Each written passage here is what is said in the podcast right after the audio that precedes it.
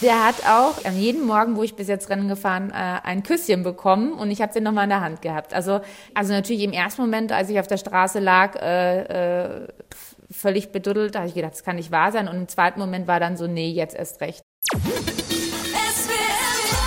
Talk mit Tees. Im Alter von zwei Jahren ist Denise Schindler der Unterschenkel amputiert worden. Jetzt war sie einer der Stars bei den Paralympics. Als Radsportlerin auf Bahn und Straße ist sie mehrfache Weltmeisterin. Gleich am ersten Tag in Tokio gab es jetzt bei den Paralympics eine Bronzemedaille für die Killerbiene, wie sie sich selbst nennt. Hallo nach Tokio. Konnichiwa ist guten Tag, aber was heißt guten Abend? Bei euch ist ein Abend? ja, jetzt ist schon wieder guten Abend bei uns, aber ja, Konnichiwa ist immer gut. was heißt guten Abend? Weißt du das schon? Hast du das gelernt schon? Also ich weiß ah, es nicht. Ich, ich gebe ah. zu, es stand irgendwo mal an, an der Wand dran, ähm, als wir auf der Bahn waren. Ich habe es mir abfotografiert, aber ich bin über Konnichiwa und Arigato, das heißt Danke, ah. nicht drüber hinausgekommen. Ja. Ich, ich gestehe. ja, welcher Song war das noch? Mr. Roboto. Kennst du den noch? Domi Arigato, Mr. Roboto von Styx. Du Nein. bist wahrscheinlich zu jung dafür. Ja. Oder was, 80er Jahre waren das? Obwohl die 80er sind bestimmt dein Ding auch, oder? Ja, also ich bin ja totaler äh, Queen-Fan und äh, Depeche Mode-Fan. Also von dem her mhm. kann ich den 80ern schon was abgewinnen. Und meinen ersten Schiff in die Windel habe ich da auch reingemacht. Also die 80er können nicht so schlecht gewesen sein. Haben wir die Windeln zu Depeche Mode voll gemacht. Ja, definitiv. du hast ein wunderbares Setting. Also selten mit jemandem gesprochen. Wir sind per Video verbunden. Du bist noch in Tokio, der ein so schönes Setting hatte. Was, was ist denn das da im Hintergrund? Was ist das für ein Raum, in dem du bist? Ja, wenn der jetzt schön ausschaut für dich, dann habe ich wirklich sehr viel geleistet mit meiner Kameraeinstellung. Also ich bin hier im Keller. Man muss ja wissen, ähm, ja, im Olympischen, Paralympischen Dorf. Wir sind ja im Raddorf hier. Ähm, wir sind zu dritt, zu viert am Zimmer. Deswegen musste ich so ein bisschen flüchten, damit wir in Ruhe sind. Und ich bin hier in einem Mini-Meeting-Raum, ganz unten im Keller. Und hinter mir ist ein wunderschönes äh, japanisches traditionelles Schriftstück. Das muss tatsächlich sagen, ist das Highlight des Raumes. Den Rest musst du nicht sehen. Wie zufrieden bist du denn mit der Unterbringung? Es war ja immer die Rede von dünnen Wänden und irgendwelche Betten aus Pappe. Wie habt ihr es? Ja, also ich habe die Betten aus Pappe und ähm, ich mhm. muss ja gestehen, also man denkt sich ja, da kommt was, aber da ist ja eine ganz normale Matratze drauf und es gibt auch noch Topper. Also die Matratze ist eher hart, wer das jetzt nicht so mag, manche lieben harte Matratzen, kann man auch noch einen Topper drauflegen. Und tatsächlich, diese Betten sind nicht schlecht. Also ich habe auch gedacht, mh, hm, ob das was wird, aber dadurch, dass da wirklich eine richtige Matratze drauf liegt, ist es nicht schlecht und ähm, es ist besser, als wenn wir traditionell japanisch hier schlafen würden. Das wäre ja am Boden. Mhm. Von dem her haben wir es eigentlich noch ganz komfortabel. Für dich sind die Olympischen Spiele, ich sage immer Olympische Spiele, aber sie heißen eigentlich Paralympics, oder? Genau. Ja, also es sind nicht die Olympischen Nein, Spiele, es sind die also Paralympics. Wir sagen immer call it Paralympics, nicht Paralympics, nicht Olympics, ja. call it Paralympics, ja. Aber, es, aber ja. ich, ich, sehe das ja auch als Ritterschlag, dass man das in einem äh, Zug sagt und dass, es, dass man Eben. da nicht unterscheidet. Also deswegen, technisch ist es richtig Paralympische Spiele oder Paralympics. Für dich läuft's gut? Auf jeden Fall, die Paralympics waren gerade vier Stunden alt. Da hast du die erste Medaille für Deutschland geholt, diese Bronzemedaille. Und hattest im Prinzip dein großes Ziel eigentlich schon am ersten Tag erreicht, oder? Das war ja wirklich ein Ziel, das du dir gesetzt hattest. Du wolltest gerade bei der Bahnverfolgung drei Kilometer, da wolltest du unter den vier Minuten bleiben, zum allerersten Mal. Ja. Und das hast du dann auch geschafft. Ich glaube ja kurz vorher auch schon mal. Ja, zweimal. Äh, bei der also Quali, also genau. im Vorlauf ja. eben zweimal. Und dann aber auch im Bronzelauf, äh, da hast du deiner Gegner Gegnerin überhaupt keine Chance gelassen. Und dann hast du aber das gleich um fünf Sekunden oder sechs Sekunden unterboten. Da frage ich mich, Warum jetzt? Warum hast du das jetzt geschafft? Und dann noch mit so vielen Sekunden unten drunter? Das, das ist ja ein Quantensprung. Das frage ich mich auch, aber nein, also ich glaube, wir haben, ich habe ziemlich viel gekämpft jetzt. Also die letzten eineinhalb Jahre waren wirklich heftig in der Vorbereitung. Es lief auch nicht immer alles rund, das wäre total gelogen. Es gab wirklich Momente, wo ich gedacht habe, kann ich das überhaupt nochmal schaffen? Ist es vielleicht sogar ein Traum, den ich hinterher Eifer, der, der nicht mehr machbar ist. Ja, also diese Momente habe ich auch und da muss ich auch ganz ehrlich sein. Aber ich habe heute einen mega tollen Trainer, Daniel, der hat mich da getragen damit. Ich habe wirklich tolle Leute um mich herum gehabt. Die FIS hat sau viel gemacht für mich auf der Bahn, auch nochmal mit der Optimierung. Wir haben da ganz viel rausgeholt. Wir haben an meiner Prothese gefeilt. Wir haben natürlich an mir gefeilt als Athletin, dass ich nochmal besser war. Das war natürlich auch total wichtig. Und ich glaube, es sind alle Puzzlesteine zusammengekommen. Mein Verein in Cottbus hat auch wirklich hinter mir gestanden. Und ja, dann fügen sich alle Puzzlestücke zusammen. Es war ja noch mal ein bisschen spannend zwei Wochen vorher mit meinem Sturz, aber ich habe mir dann irgendwie das dann gerade erst recht gedacht. Da habe ich mir gedacht, nee, jetzt komm, äh, hab mich gern hier, jetzt hau mir erst richtig einen raus. Und ich war dann auf der Bahn in Tokio und ich wusste vor dem Rennen, ich bin in den Trainings da auf dieser Bahn schon so gut gefahren und hatte so schnelle Beine, dass ich wusste, das ist möglich, hier unter vier Minuten zu fahren. Und ich war mir aber auch bewusst, ich habe davor noch zum Coach gesagt, auf der Bahn, hier werden die Medaillen unter vier Minuten gemacht. Also wohl keiner mhm. davor vier, unter vier Minuten jemals gefahren ist, ist ja total verrückt, ne? Aber ich wusste das und es war mein Riecher und ähm, dementsprechend habe ich auch voll reingehalten und ja, ähm, bin Gott sei Dank belohnt worden und das war natürlich für mich, ja, da sind mir schon alle Steine vom Herzen gefallen, wie man gehört hat, glaube ich. wie man gehört hat, du bist gestürzt. Wo ist der Stein, der dich zum Sturz gebracht hat. Wo ist dieser Stein jetzt? Der Stein das ist ein ganz schöner Brocken. Der ist ähm, tatsächlich bei mir im Zimmer. Und der hat auch ähm, an jedem Morgen, wo ich bis jetzt Rennen gefahren, äh, ein Küsschen bekommen und ich habe den nochmal in der Hand gehabt. Also das, der wird mich schon begleiten und der kriegt echt wirklich neben der Medaille einen Ehrenplatz, weil ich glaube, er hat mir, also auch wenn natürlich es schöner gewesen wäre ohne Sturz, aber irgendwie hat er mir nochmal den Kämpferinstinkt hochgeholt und ich habe mir wirklich, also natürlich im ersten Moment, als ich auf der Straße lag, äh, äh, völlig beduddelt, da habe ich gedacht, das kann nicht wahr sein. Und im zweiten Moment war dann so, nee, jetzt erst recht. Also nichts gebrochen und ich sah zwar wirklich nicht gut aus. Es hat sich dann verbessert mit jedem Tag, der so vorbeiging. Aber ähm, ich dachte mir dann gerade erst recht. Und deswegen ist dieser Stein, glaube ich, auch irgendwie so Teil der Medaille, absolut. Wie ist ein Sturz mit Prothese. Also die Prothese ist ja so per Klicksystem auch an der Pedale befestigt. Ist es eher gefährlicher dadurch? Nein, also letztendlich ähm, jeden, den man fragt, wenn du einen Sturz hast, was hast du gemacht? Dann wirst du nicht gesagt, wirst du nicht sagen, oh, ich habe nochmal ausgeklickt und dann bin ich erst gefallen, sondern man fällt heult. Und in dem Fall bin ich ja wirklich, ich bin ja geradezu in den Stein rein und der war wie ein Türstopper und ich bin mit einem Salto über meinen Lenker drüber und mit dem Gesicht voraus in, äh, in die Straße eingetaucht, in den Teer. Deswegen sah mein Gesicht auch etwas demoliert aus. Ähm, und letztendlich war es da sogar ein bisschen das Glück. Also das löst sich dann meistens automatisch. Man bleibt eigentlich nicht mit der Prothese dann im Pedal drin. Und da war es tatsächlich so, dass die Prothese mein Knie geschützt hat. Also diese ganze Kniekappe, ich fahre mit einem Vakuumsystem, da ist eine Kniekappe über der Prothese, also die, die das Knie praktisch verbindet mit der Prothese.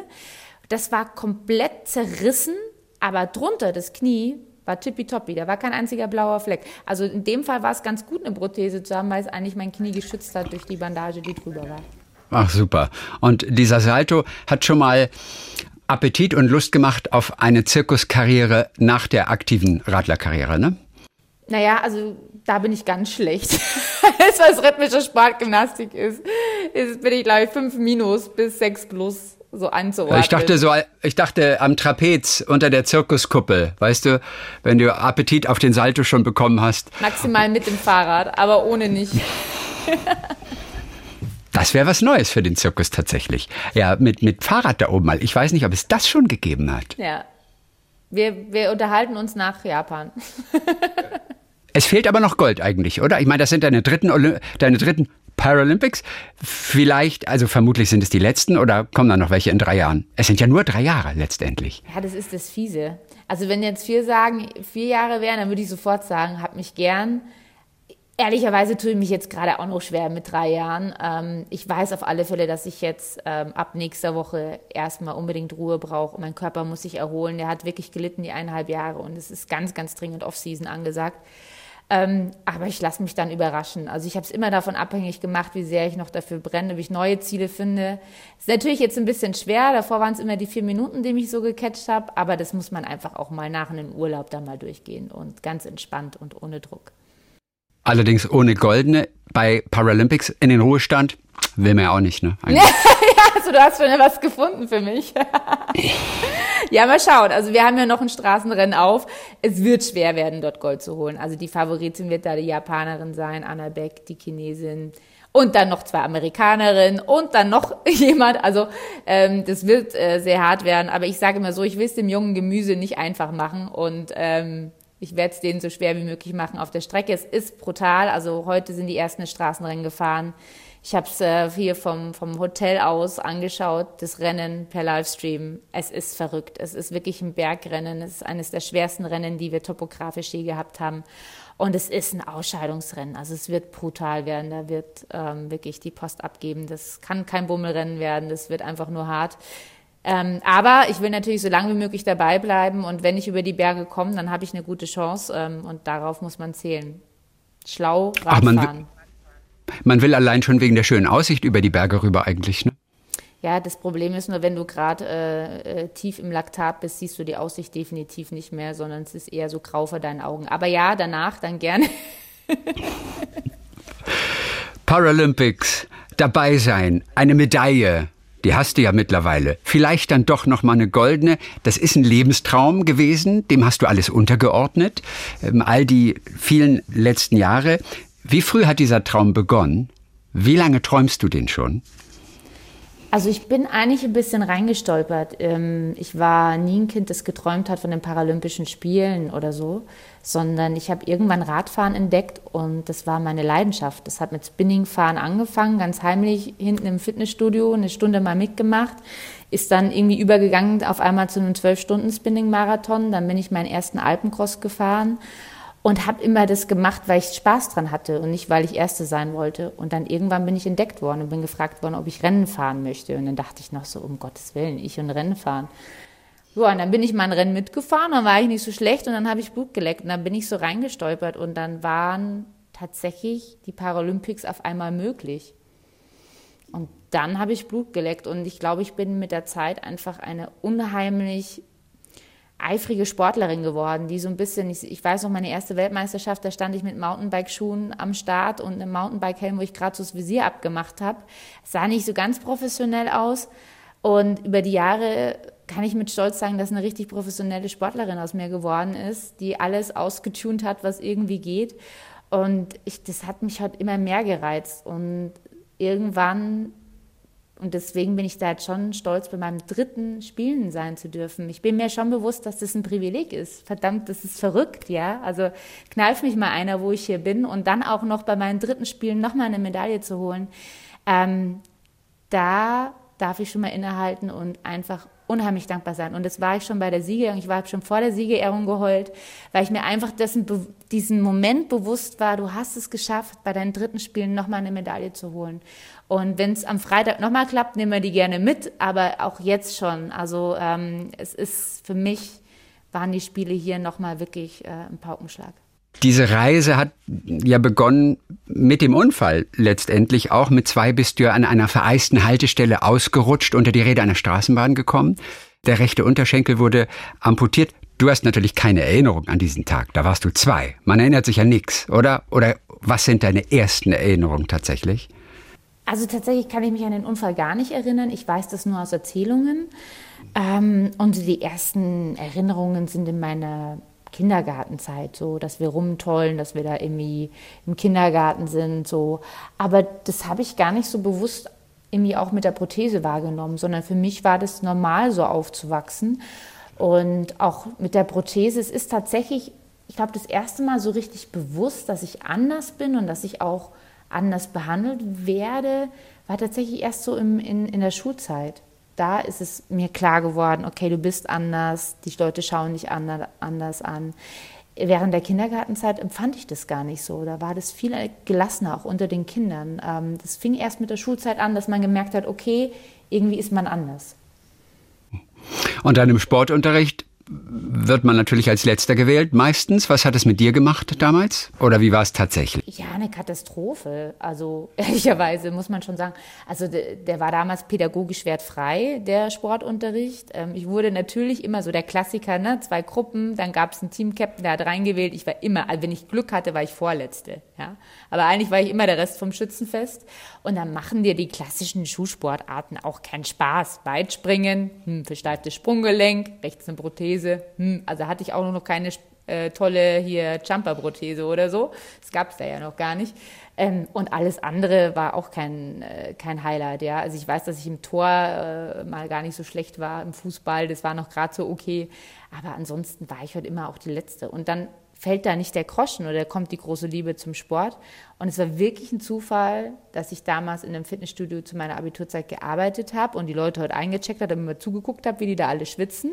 Und dass ich dann irgendwann überredet worden bin und mal so eine Spinningstunde mitgemacht habe, weil da war dann das Gewicht weg, es waren, konnten alle mitfahren, weil die Räder waren fest am Boden montiert, konnte keiner weiter und wegfahren. Also, ne, da ging es einfach darum, der vorne hat dich angeschrien, Rammstein lief im Hintergrund, du hast geschwitzt, du warst fertig, aber alle waren fertig. Die anderen hatten heute nur einen dreifachen Widerstand, wie ich zu dem Zeitpunkt. Und ja, aber es war heute gemeinsam und mir hat es Spaß gemacht und hätte ich den Einstieg nicht gehabt, ähm, glaube ich, wäre es immer an mir vorbeigegangen. Und das ist so schade und das wünsche ich mir heute so für die Kids, dass sie das nicht haben. Man kann das alles so viel cooler machen mit dem Sportunterricht. Man kann Kids einbeziehen, egal ob Behinderung oder nicht.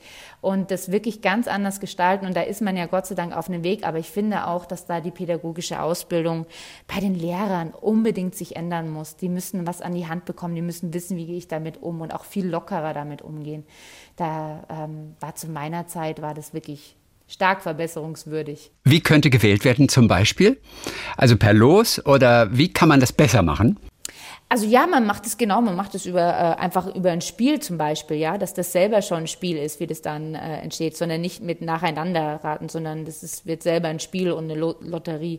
Und dann ist es halt auch so, dass man jeden dann äh, sozusagen einsetzt mit seinen Fähigkeiten. Also es muss ja gar nicht jeder immer das Gleiche machen in einem Spiel oder äh, im Sportunterricht, sondern jeder kann ja Aufgaben bekommen, die definiert werden. Also zum Beispiel, wenn jemand im Rollstuhl sitzt, dann macht er halt was anderes oder wenn jemand nur noch eine Hand hat, dann ähm, ist er der Game Master, je nachdem, was er alles kann. Und dann äh, muss man ein bisschen kreativer sein, aber das ist natürlich möglich und den Raum muss es geben dafür. Und ähm, das habe ich heute ganz toll gesehen ähm, bei dem Projekt, den ich unterstütze, EIS, das steht für Erlebte Integrative Sportschule.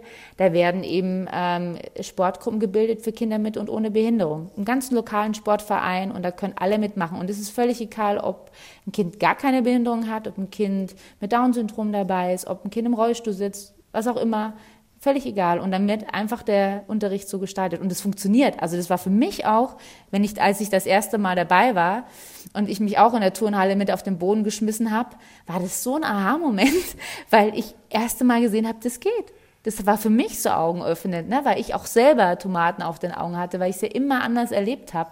Und wenn du dann einfach mal dabei bist und dann sich alle am Boden schmeißen und du bist da mit dabei, es ist einfach herrlich. Und dann kommt heute ähm, die Ellie dann vorbei und, und tastet so deine Kniekappe ab und sagt so, Denise, was ist denn das? Ja, und, und schaut dich so an und äh, fragt einfach, was da los ist. Das ist total super, da, da geht dir das Herz auf. Und vor allem, was das Schöne ist, die, die wachsen ja ganz normal damit auf, die lernen voneinander. Dann gehen die aus der Sportstunde raus und dann verabreden sich alle, weil Lisa hat Geburtstag und da gibt es noch Kuchen, ja. Und dann ist diese Inklusion überhaupt nicht mehr von oben diktiert, sondern sie passiert einfach. Und so soll es doch eigentlich sein. Also du hast als Kind, als Jugendliche trotzdem natürlich ganz schön was durchgemacht, immer wieder im Krankenhaus gewesen, ein, zwei Mal im Jahr, wieder eine Operation. Aber deine Eltern haben dich nie in Watte gepackt, oder? Woran merkt man das zum Beispiel? Die, war, die waren harte Hunde, oder? also meine Eltern waren schon tough. Ähm, ich habe sie als Kind schon ein paar Mal echt, ich würde schon sagen, gehasst dafür. Aber jetzt im Nachhinein bin ich ihnen so dankbar dafür, weil sie waren eben genau wie du gesagt hast, die haben mich nicht in Watte gepackt. Ich kam, ich kann wie heute noch sagen, ich weiß das noch so genau, da kam ich zurück, hatte wirklich eine schwierige OP hinter mir, hatte einen Fixator bekommen für eine Knochenverlängerung und kam dann wirklich das erste Mal nicht mit Krücken, sondern wirklich mit Rollstuhl heim. Also da ging auch gar nichts mit Krücken. Und, ähm, und dann haben die gesagt, so, Tischdecken. Und ich habe die angeschaut wie, ein, wie vom Hafer gestochen. Ich so, wie soll ich denn jetzt Tischdecken? Ich sitze so im Rollstuhl. Nee, ja, dann haben die mir die, die Teller auf den Schoß und los ging's. Die ersten sind natürlich auf den Boden geflogen. Und die zweite Fuhr flog, flog auch nochmal und bei der dritten habe ich dann einigermaßen hingekriegt. So waren meine Eltern. Aber es hat mich heute auch weitergebracht. Und sie haben auch immer gesagt, dass, du wirst es immer schwerer im Leben haben. Du wirst immer härter dafür arbeiten müssen. Dementsprechend bereiten wir dich jetzt aufs Leben vor. Und ja, das war echt nicht einfach. Also als Kind fand ich das schon nicht immer ganz toll, ähm, aber im Nachhinein hat es mich wirklich zu einer starken Person gemacht und ich bin unheimlich dankbar dafür. Also da muss ich wirklich sagen, Mama, Papa, Chapeau ähm, und das äh, ja, bin ich euch für immer schuldig. Wie fandest du das denn damals, als sie dich gleich hier zum Tischdecken abgeordert haben? Also in, in, in dieser Sekunde, ich meine, du warst ja erstmal fassungslos. Uh. Ja, verflucht, wie man als Kind so ist. Gemeine Eltern, die sind fies, die sind doof, die sind gemein zu mir. Alle anderen haben bessere Eltern und liebere Eltern. Ich glaube nicht. Also ich habe nicht gesagt, oh wie toll. Aber ich glaube, das gehört halt auch dazu, äh, zur Erziehung. Und ähm, im Nachhinein kann ich nur dankbar sein. Die Killerbiene. Diesen Namen hast du dir selber gegeben? Killerbiene. Man kennt dich als Killerbiene. Wie kamst du auf den Namen? Ja, also der Name kommt tatsächlich von einem sehr guten Freund von mir, den Tino Rosberg, der auch eine sehr kreative Ader hat. Und der hat irgendwann gesagt, so, er kennt mich auch echt verdammt gut und sagte so, wir waren so dabei, meine Homepage zu machen und dann jemand sagte so, ja, du bist ja einfach eine Killerbiene. Und dann stand der Name im Raum. Ich habe mich auch nicht gewehrt dagegen. Da ist auch viel Wahrheit drin. Und, ähm, und so ist der Name entstanden. Daraus wurde, war gut zu übersetzen, auch auf Killer Bee, war zweisprachig, Killerbiene, Killerbee. Und ähm, ja, so wurde die Killerbiene aus mir. Also liebe Grüße an Tino. Ähm, und ja, es trifft aber auch mich, glaube ich, ganz gut. Also ich habe noch niemanden umgebracht, aber wenn Rennen ist, ist Rennen. Und ich kann mich heute auch wirklich übers Maß hinaus quälen und ähm, einfach abliefern. Und das, glaube ich, zeichnet mich auch als Sportlerin aus. Also das berühmte Quäl dich, du Sau von Udo Bolz damals, das hast du in den Genen schon, das hast du gleich mitbekommen. Oh, der, muss, der muss mich gar nicht anschreien, das mache ich alleine. also Radfahren, Radrennen fahren mit Prothese, das erfordert eine unglaubliche Logistik und Organisation, von der alle, die noch ihre Beine haben, gar nichts ahnen, oder? Also wie aufwendig ist es? Was musst du alles beachten? Es ist extrem aufwendig. Also Nummer eins, du musst schon immer, wenn du Radfahren willst, deine Prothesen mitschleppen. Also wenn ich jetzt hier zum Fuji Speedway fahre, habe ich immer eine Riesentasche dabei mit den Prothesen. Das, die, Rennprothesen sind leicht, aber das wiegt schon immer was, das hast du immer alles dabei. Dann brauchst du noch einen Liner, du brauchst die Strümpfe, Wechselstrümpfe, Kniekappe und dann kommt natürlich der ganze Prozess im Vornherein, so eine Prothese erstmal zu bauen und zu machen und erstmal eine hinzubekommen, denn eine Radprothese, die gibt's ja nicht. Also es ist ja nicht so, also so Gehprothesen für den Alltag, das ist Standardgeschäft, das kann ein guter Orthopädietechniker sehr einfach. Aber so ähm, Sportprothesen und gerade äh, im Radbereich, also fürs Fahrradfahren, sind tatsächlich alles Individualanfertigungen. Das gibt es nicht von der Stange und es äh, ist tatsächlich komplette Entwicklungsarbeit vom Orthopädietechniker und mir und die da dran mitgearbeitet haben. Mein Orthopädietechniker hat damals mit einem anderen Unterschenkelamputierten gearbeitet, der wollte eben in den Radsport gehen. Ich bin schon Rad gefahren, aber immer mit normaler Gehprothese. Und der hat gesagt, er will eine Radprothese. Und dann haben die das zusammen ausgetüftelt und dann sagt er irgendwann zu mir, Denise, mal, du fährst so viel Fahrrad, du fährst über den Aber und alles Mögliche, dann dritten Alpencross. Du brauchst jetzt auch mal endlich so was Anständiges. Und dann haben wir angefangen zu arbeiten und ähm, haben jetzt wirklich über elf Jahre diese Prothesen entwickelt und verfeinert. Man muss heute sagen, was tatsächlich bei mir erschwerend hinzukommt, ich bin natürlich über die Jahre nicht unbedingt dicker geworden durch den Leistungssport, sondern man zehrt ja immer mehr aus und ähm, tatsächlich auch über elf Jahre Leistungssport mein Stumpf. Also ich habe einen sehr, sehr knöchernen Stumpf, was extrem schwer ist im Leistungssport. Und da mussten wir jetzt über die letzten Jahre wirklich schauen, wie wir das hinkriegen, dass ich diese Umfänge, die ich ja jeden Tag fahre und die immer wieder an meinem Stumpf arbeiten, noch schaffe. Und das war jetzt schon eine ziemliche Herausforderung. Ich habe meinen Orthopädietechniker wirklich hier auf dem Weg nach Türkei nochmal alles abverlangt. Ähm, der war auch bei dem ein oder anderen Trainingslager nochmal vorbeigekommen, um eine Druckstelle auszubessern, damit da ja nichts schief geht. Und ich bin froh, dass es in Tokio hier so gut geklappt hat, weil ich konnte ihn nicht mitnehmen. Das war wirklich für mich so was, wo ich Schiss gehabt habe. Ist die Prothese, die du beim Rennen hast, ist die aus dem 3D-Drucker? Ähm, die in Rio 2016, die war aus dem 3D-Drucker und da haben wir auch weiter dran gearbeitet. Es gibt jetzt mittlerweile sogar 3D-gedruckte Füße, total klasse. Das war 2016, als wir das erste Mal mit der 3D-gedruckten Sportprothese rauskamen. Totale Zukunftsmusik. Das war so meine Utopie, mein Traum, dass wir da mal hinkommen. Und jetzt tatsächlich sind wir so im Step 2 es gibt die erste Software tatsächlich für Orthopädietechniker, die darauf zugreifen können, die da drin arbeiten. Und es wird sich immer weiter verbessern. Also wir, wir kommen da immer weiter und auch der 3D-Druck entwickelt sich so äh, stark weiter, dass wir wirklich die ganzen Cover, die werden nur noch 3D gedruckt. Es gibt den ersten 3D gedruckten Füße. Also da tut sich jetzt einiges und ähm, ich bin gespannt, was die Zukunft noch bringt. Also es ist auch total spannend, ein, ein Teil dieses Projekts sein zu dürfen. Mit Mikuris arbeite ich da sehr eng dran und mecke immer, was ich gerne besser haben möchte. Das ist ja immer ganz einfach als Leistungssportler. Und die dürfen es mir dann immer umsetzen, die Armen. Die tun mir manchmal leid, aber ja. Ähm, und damit äh, tut man heute schon auch immer wieder die Innovation anregen. Das ist schon spannend. Und wie oft WhatsAppst du noch mit Barack Obama, den du auf der Messe in Hannover damals getroffen hast, als es um diese Prothesen und 3D-Druck ging? Das habt ihr da vorgestellt. Na, wie gut seid ihr doch in Kontakt? Äh, Barack und ich sind, sind Buddies. Der hat, äh, so die ersten drei Worte waren, hey, how are you? I'm like, fine, thanks, and you? ja, super beeindruckender Mensch. Also, ähm, ich bin sehr froh, dass es Barack Obama war und nicht zwei Jahre später. Punkt, Punkt, Punkt. Das lassen wir jetzt mal unkommentiert und einfach eine beeindruckende Persönlichkeit. Ein Mensch, der einen Raum betritt und erfüllt, aber ohne andere klein zu machen. Und das finde ich halt immer selber total beeindruckend. Wenn jemand eine Aura hat, aber andere trotzdem zum Stahlen bringt. Also er hat zum Beispiel total nett, so, so ein Eisbrecher, ne? Dieses Hey, how are you war ja einfach nur, um so ein bisschen die Hemmschwelle äh, uns zu nehmen, dass wir entspannt sind und hat uns erstmal ganz locker die Mikros in die Hand gedrückt und so.